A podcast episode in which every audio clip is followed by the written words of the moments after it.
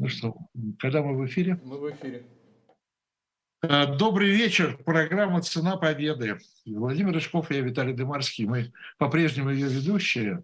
И по-прежнему у нас в гостях Борис Ковалев, доктор исторических наук, э, научный сотрудник, я не помню, главный или ведущий, э, институт, Института истории, Санкт-Петербургского института истории Российской академии наук.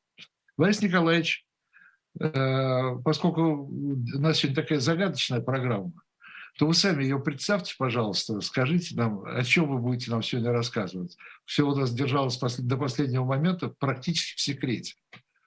А, так получилось, э, что пообщавшись с коллегами из Белоруссии, я вдруг понял, э, что у меня есть очень интересный материал – который э, мало того, что может лечь э, в основу а, новой книги, э, причем а, новой книги российско-белорусской, но он, скажем так, не имеет отношения к столь любимому мной северо-западу.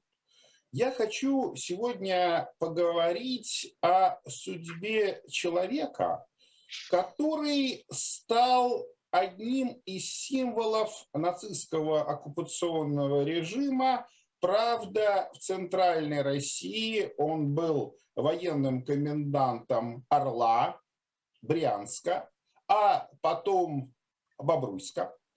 Этот человек э, возглавлял парад побежденных, и более того, он даже запечатлен на знаменитой советской кинохронике прогона немецких военнопленных, захваченных в плен в Белоруссии. Но это далеко не все, что я сегодня хотел бы рассказать о восьмитомном деле генерала Гамана. И первый мой вопрос... Борис Николаевич, а можно вопрос по ходу Давайте. дела? По поводу вот этого, э, прежде чем перейти к генералу, расскажите э, хоть несколько слов об этом параде побежденных. Э, что, что значит он шел во главе? То есть это как бы там даже роли расписывались. Такое было впечатление, что это такая неуправляемая толпа шла.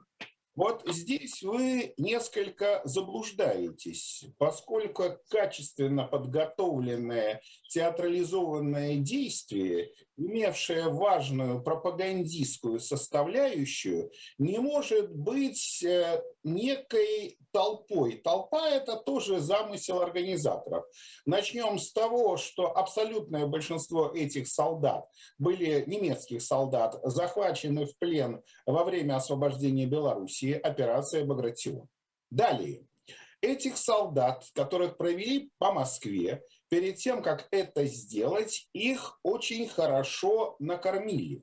Но при этом не позволили умыться для того, чтобы они действительно представляли такое несколько отвратительное зрелище, какое-то сборище оборванцев, грязнуль, но в первых рядах шли немецкие генералы и офицеры.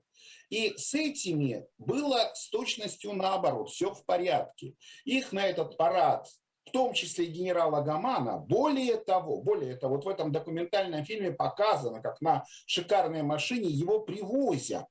Так вот, парадной, может быть, форме, при наградах, их выставили впереди вот этой самой гигантской колонны, которая стала таким символом победы советского оружия летом 1944 года. Но здесь я вам, как э, франкофилу, хочу напомнить еще один печально известный парад, который немцы провели в Париже. Они под оплевывание парижан коллаборационистов провели пленных э, англичан, канадцев, американцев буквально за несколько недель до того, как тот же самый Париж и те же самые парижане будут с восторгом встречать сражающуюся Францию вообще и генерала Деголя. Деголя в частности. Да. Но все-таки вы меня немножечко вот перевели уже на 44 год. А... Да. Как раз предлагаю вернуться в начало и об этом генерале немножко рассказать, и, может быть, рассказать, извините за такой бюрократический язык, о функционале вот этих, вот этих военных комендантов. Вот э, какую роль они занимали в иерархии военной, там, партийной, государственной иерархии? Чем они вообще занимались? Это что, был мэр города, говоря современным языком? Или, вот. или, или пошире? Военная администрация города. Давайте, уважаемые друзья, прежде чем я отвечу на ваш вопрос, я хочу задать э, встречный вопрос вам. Вот держали ли вы когда-нибудь в руках 200-шекелевую бумажку? Может быть, ну, да. А вот, э, Виталий Наумович, вы не обратили внимания, кто изображен на банкноте в 200 э, новых израильских шекелей? Неужели Троцкий? Нет, поскольку Троцкий, уважаемый Владимир, к нашему рассказу никакого отношения не имеет. А на этой 200-шекелевой бумажке изображен выдающийся израильский поэт Натан Этерман. А почему я про него вспоминаю? Потому что в 1944 году одно из его стихотворений было посвящено генералу Гаману где он проводит параллель между вот этим ветхозаветным злодеем Аманом, палачом, что называется, древнего, древних израильтян, и современным генералом Гаманом, которого захватили в плен э, в 1944 году. Но чем вообще меня поразил этот образ и эта личность? Представьте себе, 1945 год. Март 45 года, то есть война еще не закончилась. В Москве выходит книга памфлетов под названием «Палачи Европы». И вот с героями этой книги все понятно. Гитлер, Гиммлер, Геббельс, Антонеску, Квислинг, Петен, Далее мы э, видим, что э, в этой книге представлены все, ну, я бы сказал, фигуры первой величины, и вдруг один из, один из очерков называется э, «Гаманы и октаны». То есть один из очерков посвящен вот этому самому, на первый взгляд, вполне рядовому представителю нацистского оккупационного режима. Более того, для, этих, для этого издания э, карикатуры рисовались, ну, скажем так, двумя конечно, получается не двумя, а четырьмя, но поймете, почему двумя выдающимися советскими карикатуристами, потому что один это кукрыниксы, один, которых трое. которых трое, да, а другой это Борис Ефимов. И именно Борис Ефимов изобразил такого шаржированного а, генерала Гамана, который наслаждается звуками а, военного оркестра, подлый коллаборационист э, Михаил Актан у его ног жжет книги, ну, на заднем плане виселицы. И когда мы пытаемся разобраться с этой сверхинтересной фигурой, добавлю еще одного выдающегося советского писателя, который посвятил ему э, свой талант, свой очерк. Это Василий Гроссман. Тоже описывал о его деяниях, о его поступках этого человека публично повесят в Брянске в декабре 1945 года. Хотя по всем формальным признакам его судьба в немалой степени для меня удивительна и состоит из огромного количества вопросов и непониманий, как же так могло произойти. Но сам себе задаю этот вопрос – и, наверное, ответ будет звучать так. Вот это высшая степень тяжелой формы профессиональной деформации. Вот когда человек, оказавшийся вписанный, вписан вот в эту карательную систему Третьего Рейха, оказавшийся на какое-то время, ну, скажем так, в одном лице и бог, и царь, и воинский начальник для э, десятков тысяч людей, причем как русских, так и немцев, И иногда немцы, немецкие солдаты боялись его э, больше, чем русские, когда, хотя куда уж больше, кличка у него была «Тигр». Но по формальным признакам это не был человек, сформированный в реалиях Третьего Рейха. Когда его повесили, он пошел уже на седьмой десяток. Следовательно, как личность он был сформирован еще э, в кайзеровской Германии, э, был уже вполне сформировавшимся офицером в годы Первой мировой войны, какое-то время занимал такие вторые, третьи роли Веймеровской Германии, начало Второй мировой войны он встретил в должности, был полковником. А что дальше? А дальше то, о чем я хочу вам рассказать и, надеюсь, ответить на все интересующие вас вопросы. Борис, а вот такой вопрос. А, ну, мы не раз рассказывали в наших программах, что армия была деполитизирована. Э, в Рейхе, да, то есть как бы они не были членами нацистской партии, ну кто-то симпатизировал, кто-то нет. А вот этот Гаман, он какого типа человек? Просто такой служака в погонах или все-таки он симпатизировал нацистам уже в начале 30-х? А судя по его, что называется, чуть не сказал, восьмитомной биографии, а наиболее правильно сказать, его восьмитомному телу, делу, нет, он был вне политики.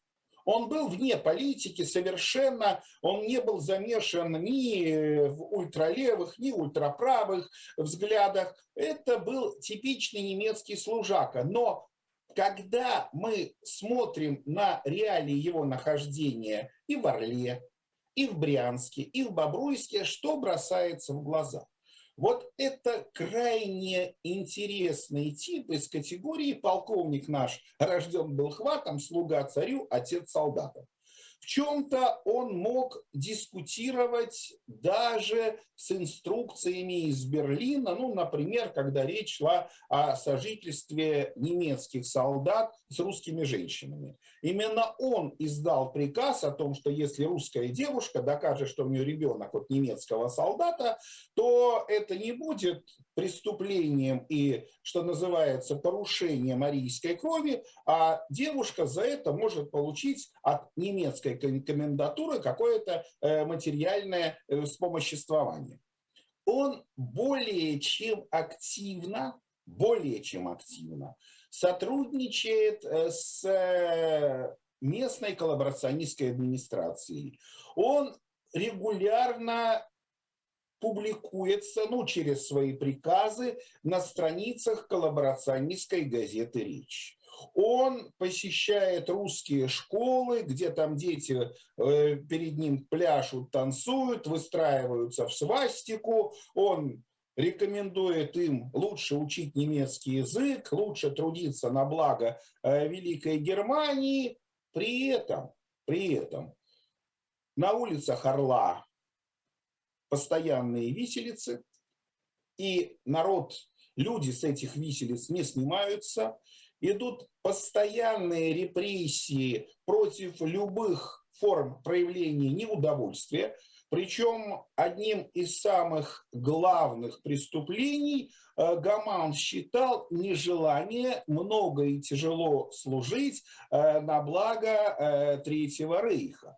Ну и если говорить о системе его взаимоотношений с еврейским населением, с одной стороны, в деле сказано, ну, по крайней мере, он заявляет, что значительная часть еврейского населения города Орла была уничтожена, и фигурирует цифра 800 человек, еще до того, как он оказался в ноябре 1941 года вот э, в качестве военного коменданта. Однако, когда мы видим многочисленные показания свидетелей, э, кстати, знаете, что, чем мне еще это дело поразило? Ну, великолепнейшая доказательная база.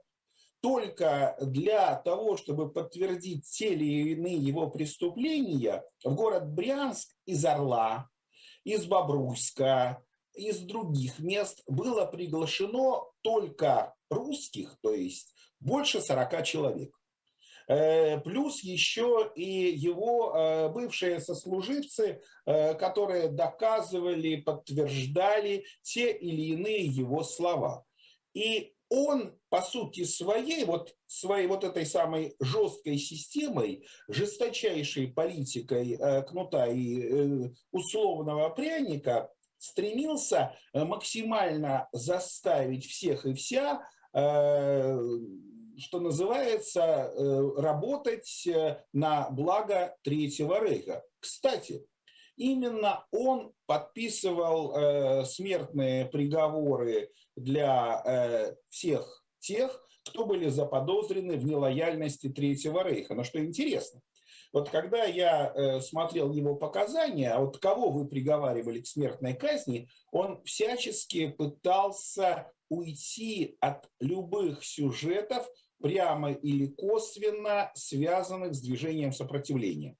Даже факты убийства немецких солдат он э, пытался доказать, что это были убийства с целью грабежа, что это были обыкновенные уголовники, которых, естественно, э, в условиях э, военного времени ну, нужно было наказать.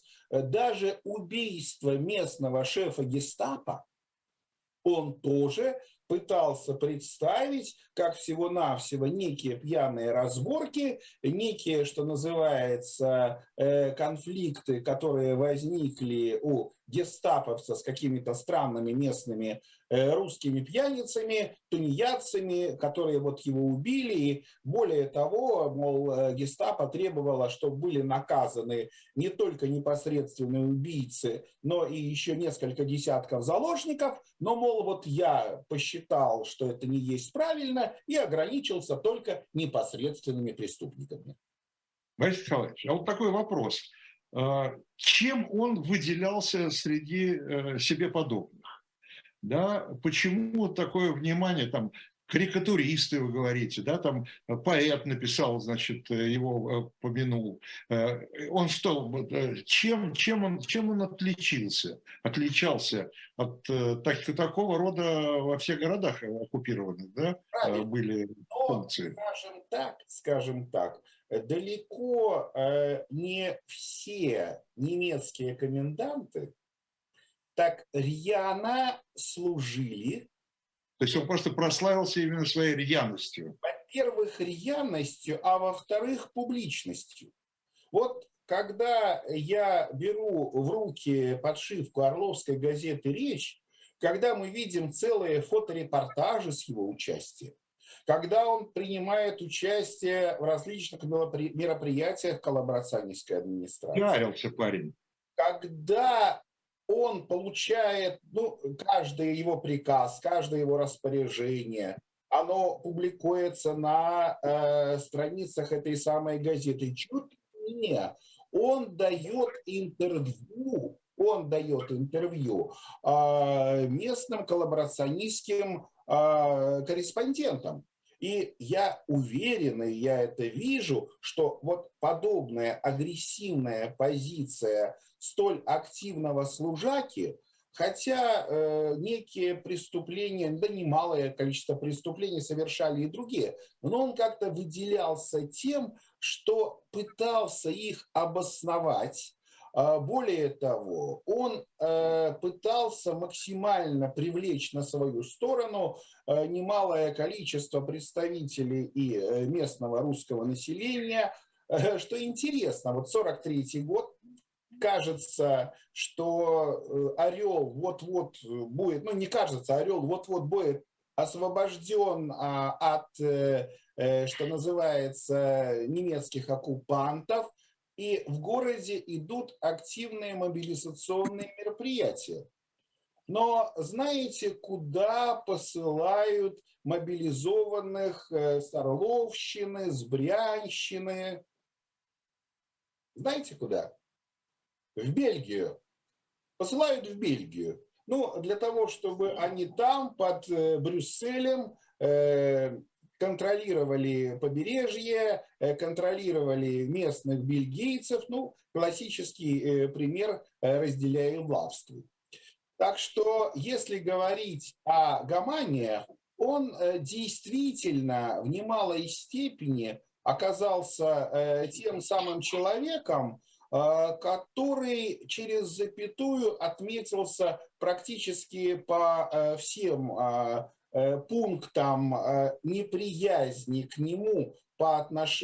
неприязни к нему по отношению к советской власти, в том числе, что немаловажно, а может быть даже и очень страшно, он активно пытался делать то, что, чем многие, ну скажем так, нацисты брезговали – он пытался, ну, по крайней мере, на словах поддержать некую антибольшевистскую, пронацистскую русскую партию. Причем в качестве его ближайших союзников, ближайших помощников, в том же самом Бобруйске, выступают два столь известных коллаборациониста, как бывший бургомистр Смоленска Миншагин и уже упоминавшийся мной журналист Михаил Актан.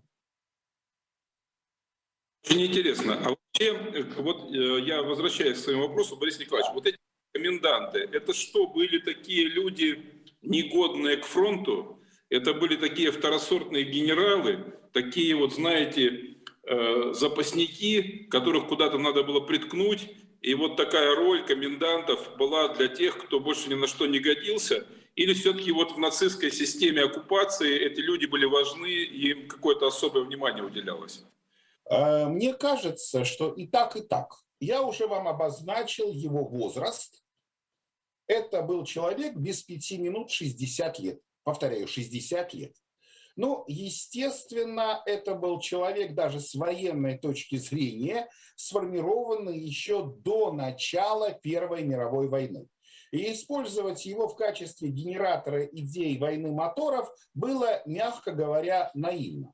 Следовательно, он рассматривался как вполне профессиональный тыловик. То есть человек, который может, с одной стороны, обеспечить относительную стабильность тыла. С другой стороны, для него какое преступление было самым главным, самым страшным? Вот когда он обкладывал евреев и налогами, на все, э, налогом размером со все имеющееся у них имущество, когда шел процесс выкачивания продовольствия с благодатной Орловской земли, это человек, который мог организовать вот этот традиционный классический немецкий порядок. То есть вот здесь на посту человека, который выполняет некие хозяйственные функции, хозяйственные полномочия, плюс специфика Орловщины – это не брянщина с партизанами, и э, здесь несколько, что называется, поспокойнее, хотя какие-то случаи сопротивления, э, безусловно, были. Он создает очень вот, сложная структура управления и, э, как мне кажется, даже по делу, ну вот представьте себе, человек под 60 лет дорвался. Он наконец-то из какого-то рядового затрюханного э, майора 50 плюс, ну я вот отвожу на 10 лет назад, вдруг становится вот наш, около 60 лет генералом и богом. Вот от него зависит много чего. От него, от него зависит, я повторяю, жизнь э, десятков э, тысяч людей. Э, от него зависит в том числе и комфорт немецких тыловиков. Понятно, что на тыловой должности работать гораздо лучше, гораздо спокойнее. Кстати, сам Гаман с огромным возмущением, ну ведь легко возмущаться, когда речь не о себе идет, рассказывал о случаях массовой коррупции – в той же самой коллаборационистской администрации, когда нет, тут ничего личного, просто бизнес. Э, нужно людям э, есть для того, чтобы нормально работать. И Гаман в своих показаниях говорит о том, что, к сожалению, в Орловскую администрацию прорвались прохиндеи и жулики.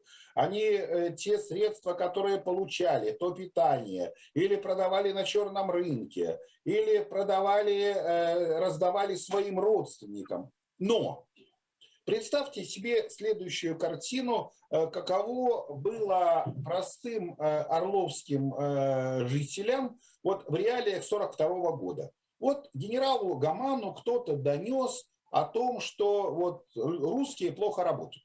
Вот не ходят на работу. Вот он говорит, давайте-ка мы быстренько, выборочно, вернее, накажем, арестуем, кого-то повесим. Хватает 500 человек, забивают всю тюрьму. Потом оказывается, что вот те, кто действительно как-то пытался проявлять акты саботажа, всего ничего. Другой пример тоже из Орла. Одним из таких, э, ну, я бы сказал, преступления, причем и с той, и с другой стороны, было э, тогда, когда немецкие солдаты меняли, например, обмундирование на самогон или еще на что-нибудь. И вот идет какая-нибудь там женщина, одетая в какой-то там немецкий э, прикидик, э, который она честно, за который она честно там отдала немеренное количество самогона, сала, картошки. По приказу Гамана полицейские зима или осень идут, и у всех люди и на, э, смотрят на людей, у которых вроде бы похожее что-то на немецкие вещи, на немецкое обмундирование, и просто раздевают раздевают, изымают, отнимают, и все это дело затем отправляют, э, что называется, на некий общий склад. Так что э, в этом отношении мы э, понимаем, что его поведение было более чем сложным. Что-то какой-то звук еще идет. Попросить вся передача идет брак по звуку, потому что мы слышим разговоры в студии. Уважаемая студия, мы слышим вас постоянно. Да, Борис Николаевич, извините, что прервали, да. Да, но я а тоже... Может, Борис Николаевич, такой вопрос, э, уже немножко возвращ... ну, не возвращаясь, а наоборот, забегая вперед по поводу его казни. А, то есть я опять хочу про парад.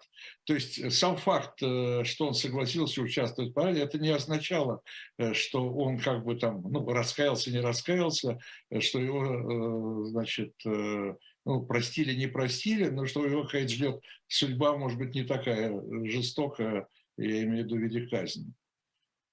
А, здесь я хочу ответить и на ваш вопрос и закончить э, то, что меня э, спрашивал Владимир. Однако, если мы берем воспоминания известнейшего советского маршала, ну, скажем так, маршала Победы Рокоссовского, он пишет, что э, генерал Гаман, ну, мы говорим уже о лете 1944 года, очень хорошо смог подготовиться к наступлению Красной Армии и очень сильно укрепил э, веренный ему э, район э, дислокации.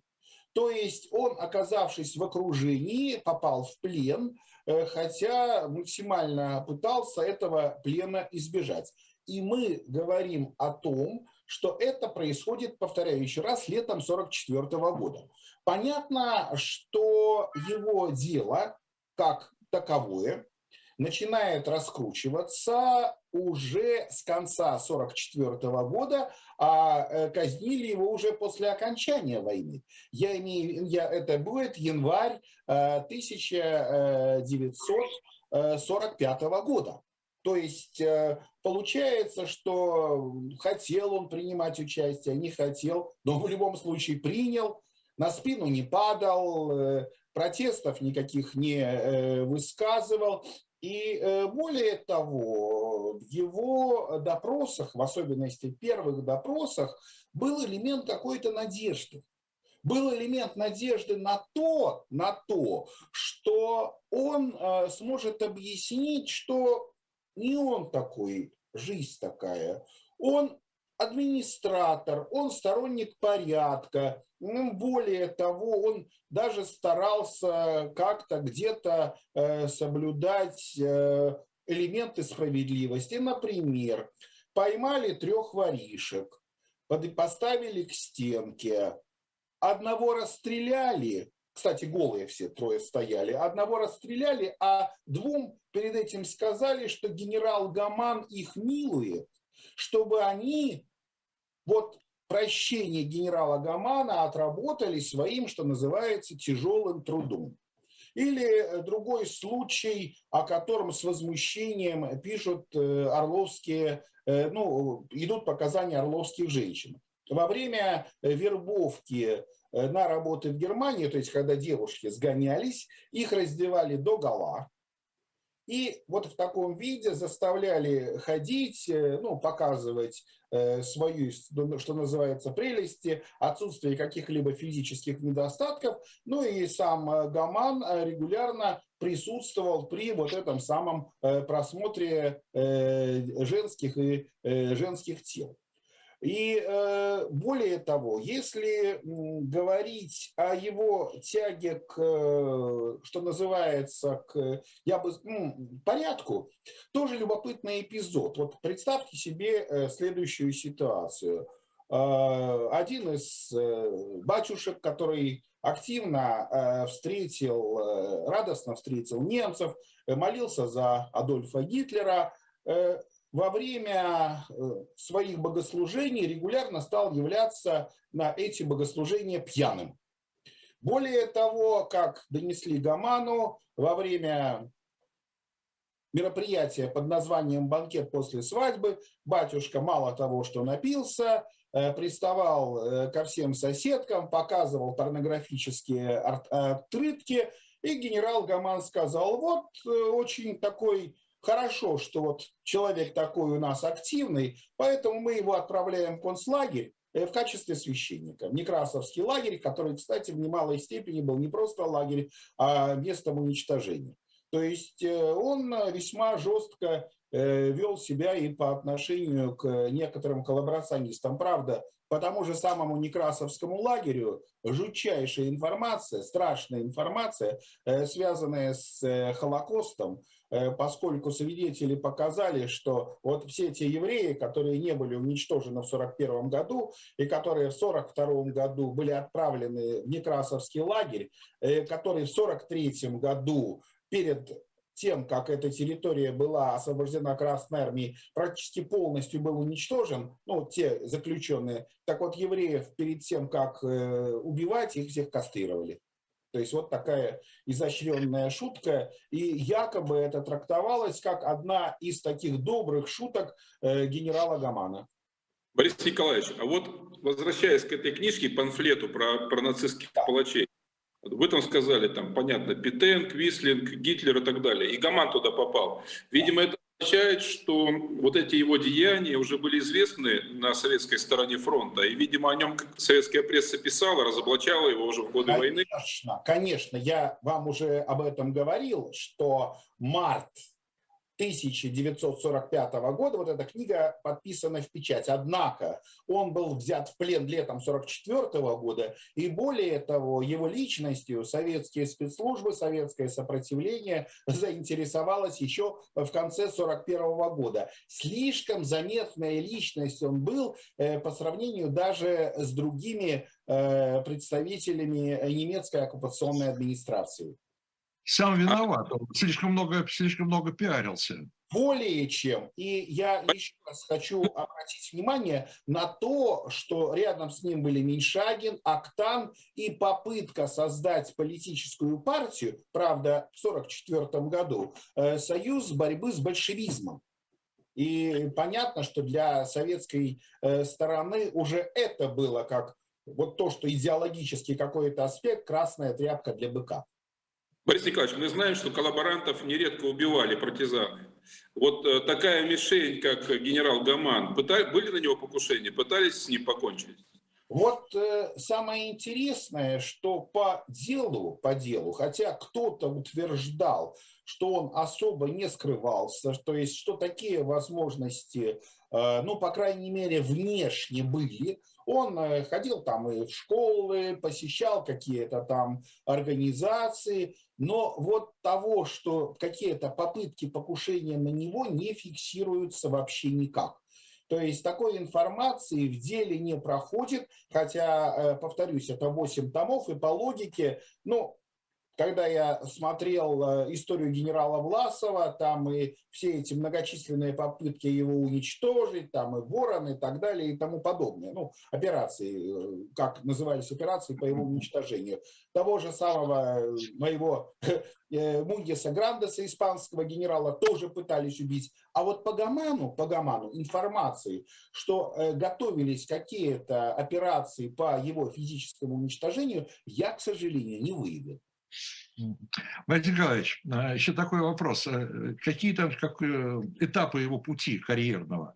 Э, вы говорите, три города был Орлов, а, Орел, Брянск и Бобруйск. Да. Он начал с Орла, потом, Бобру... потом Брянск, потом Бобруйск? Совершенно верно, совершенно верно. То есть, иными словами, его извлекают вот как раз из какого-то относительного тылового небытия, и 41 год он орел, и абсолютное большинство времени, э, которое он провел в качестве коменданта, это именно Орел.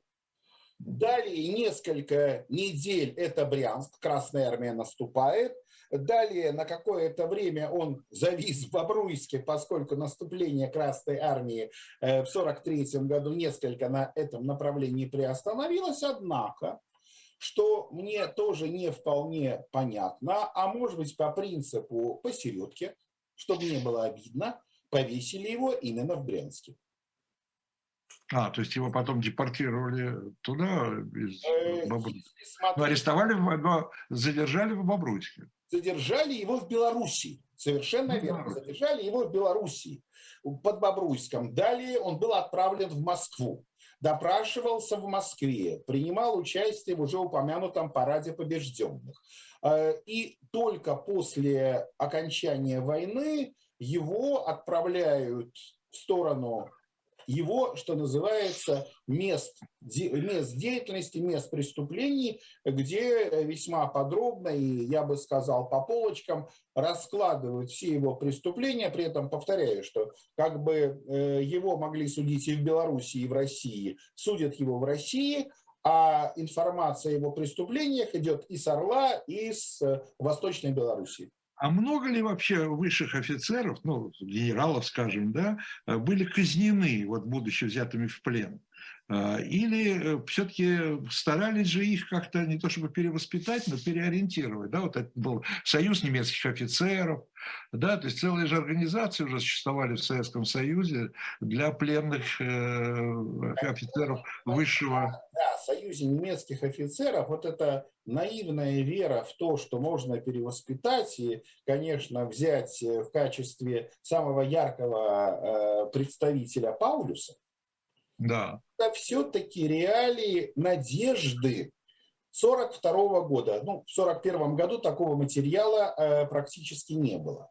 Когда идет процесс освобождения, когда готовятся кадры для процессов в многочисленных городах э, России, Украины, Белоруссии, Латвия, э, Рижский процесс – то, естественно, пытаются делать некий такой срез, некий такой срез, когда представлены все, и те, кто отдавал приказы, и те, кто эти приказы выполнял. Ну, новгородский процесс, правда, тогда смертная казнь была отменена, а вот что касается Брянского, там и он судился не один, он, что называется, судился э, с группой э, своих э, подельников, и, э, скажем, э, большая часть из них была приговорена к смертной казни, а через повешение, ну, кто-то там даже был э, помилован и отправлен на 25 лет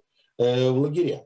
Так что в этом отношении, в этом отношении, конечно, фигуры были очень и очень разные. Но мне кажется, что его одиозность в немалой степени связанная с его такой тягой к публичности, когда советские, получается, мы, когда я поминал 200-шекелевую банкноту, э, все-таки Натан Альтерман, он не гражданин был Советского Союза, он проживал тогда в подмандатной Палестине.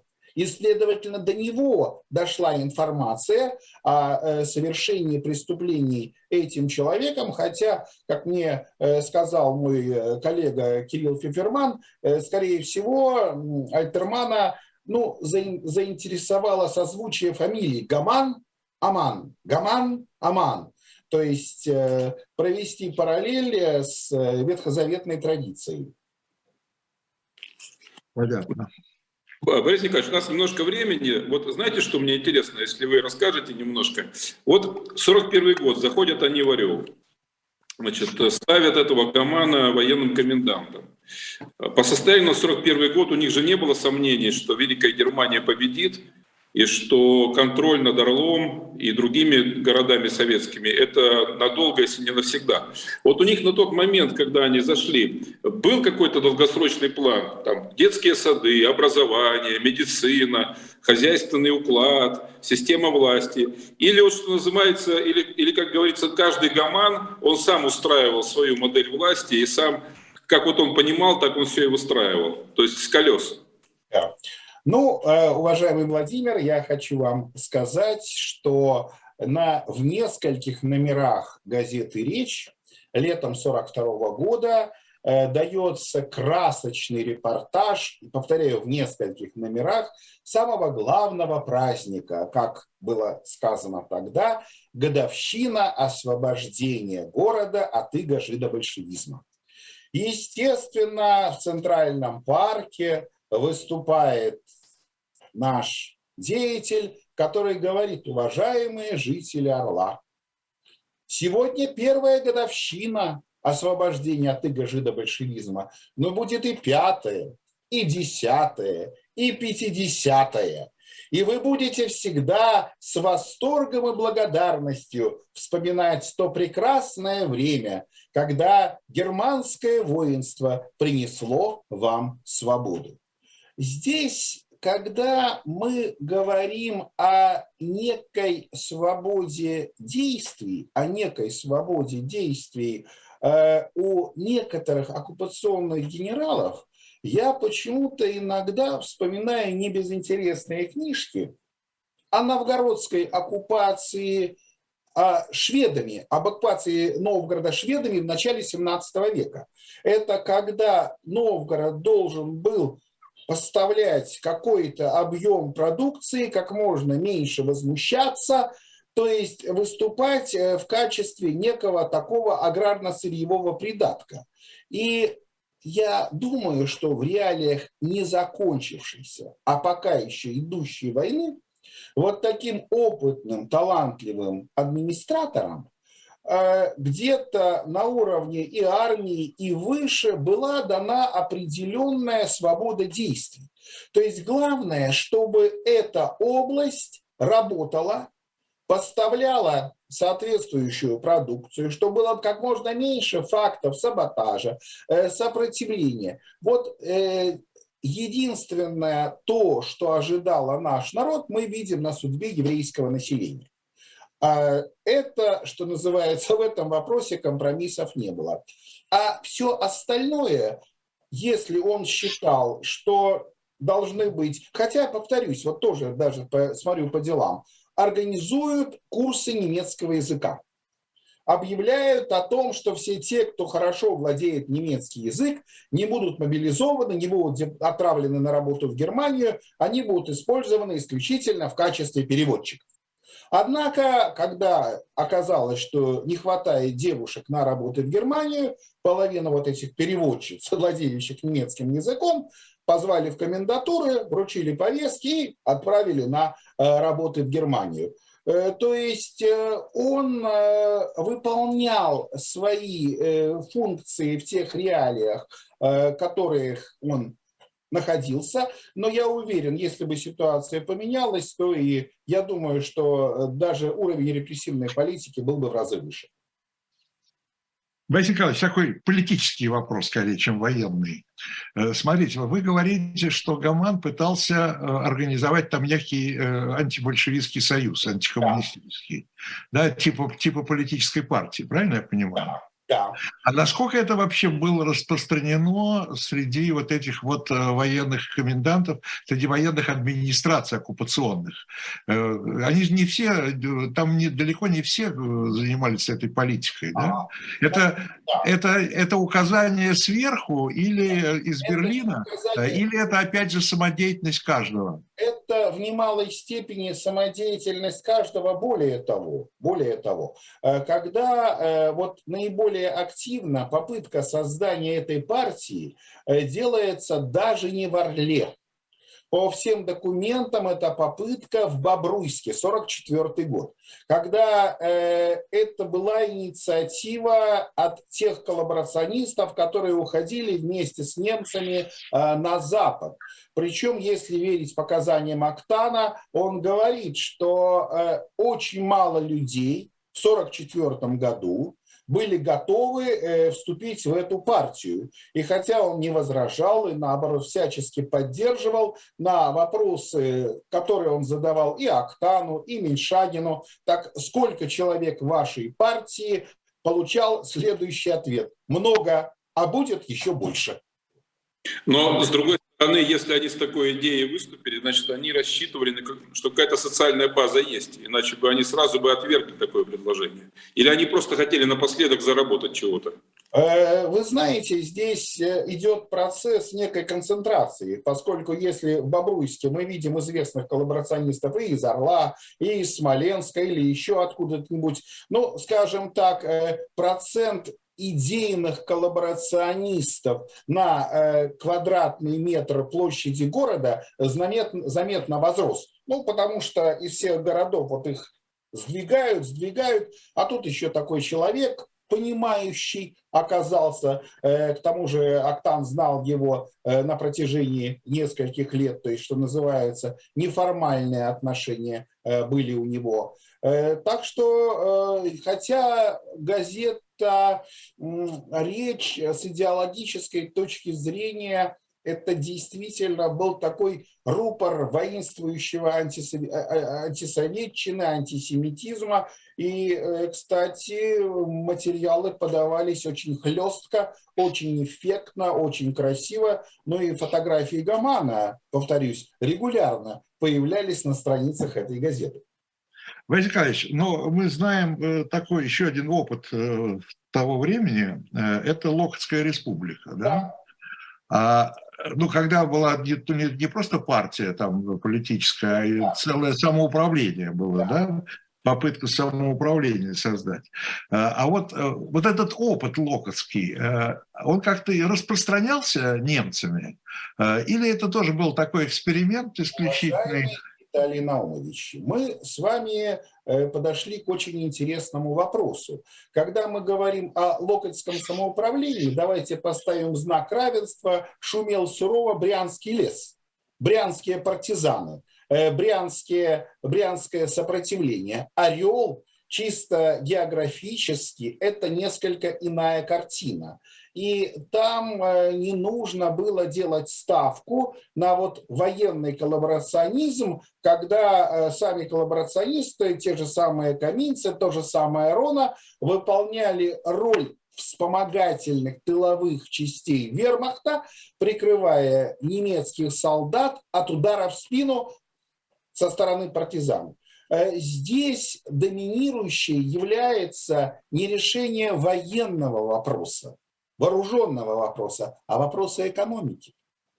Вопросы продовольствия, э, вопросы э, функционирования неких ремонтных мастерских, вопросы э, деятельности, ну, скажем так, вербовки молодежи для, и не только молодежи, для работы в Германии. То есть здесь вот так вот заигрывать в это квазигосударство не было никакого смысла.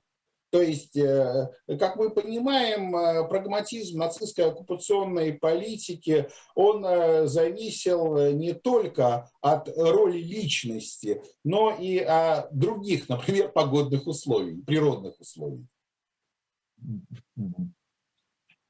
Понятно. Ну что, у нас есть еще, Владимир Александрович, время или вопросы? Ну, у нас, у нас есть минута, да. Вот я просто хотел сказать, что хотел спросить, Борис Николаевич, ну вот а, они уходили, понятно, что ну, Гаману куда было деваться, он немецкий генерал. А коллаборационисты уходили, потому что боялись э, понести заслуженную кару и так далее. Но они как себя вели? Они храбрились еще в 44-м? Или уже просто все понимали и плыли по течению? Мне кажется, скорее второе. Э, храбрились и пытались что-то изобразить из себя только те, э, кто понимал, что обратной дороги нет. Те же, у кого был хотя бы минимальный шанс, классический пример. тоже из э, дела Гамана. Врач, который был во время оккупации, который был даже тюремным врачом, который свидетельствовал, свидетельствовал факт смерти советских граждан после расстрела или повешения, знаете, э, сразу же после освобождения, где он оказался? Рядом с ЧГК рядом с чрезвычайной государственной комиссией, рядом с комиссией Бурденко. То есть он бегает по тем местам, э, где э, были факты казни советских граждан и, что называется, представителям ЧГК дает соответствующую наводку, что здесь, здесь, здесь, здесь могут быть вот закопаны жертвы проклятого фашистского оккупационного режима. Ну, правда, его тоже потом все-таки берут за пятую точку, но он э, в 1945 году выступал одним из свидетелей на деле Гамана. А что говорит, работа такая у меня была, я же врач, работа да, такая. Да, да, да, то есть вот э, тоже специфика, поехали дальше, это специфика и врачи в первую очередь, агрономы, урожайность, э, в меньшей степени, в меньшей степени, поскольку идеологическая составляющая, учителя, э, естественно, несчастные люди, несчастные люди, которые, к сожалению, хорошо владели немецким языком. Они просто были более чем востребованы э, немецкой администрацией, они были на разрыв и, естественно, э, получали какие-то льготы. И за эти льготы потом им приходилось весьма э, отвечать весьма, перед весьма строгими советскими товарищами. Ну что, спасибо огромное, Борис Ильич. Как всегда, интересно. Ждем книгу о Гамане, а вас ждем в нашей программе с, с другими интересными рассказами. Всем спасибо. Спасибо, до свидания. Спасибо, спасибо. Цена победы на неделю прощается. Всего доброго. Ура. Ура. Кстати, я обратил внимание, тоже кто-то бухтел минут, наверное, полчаса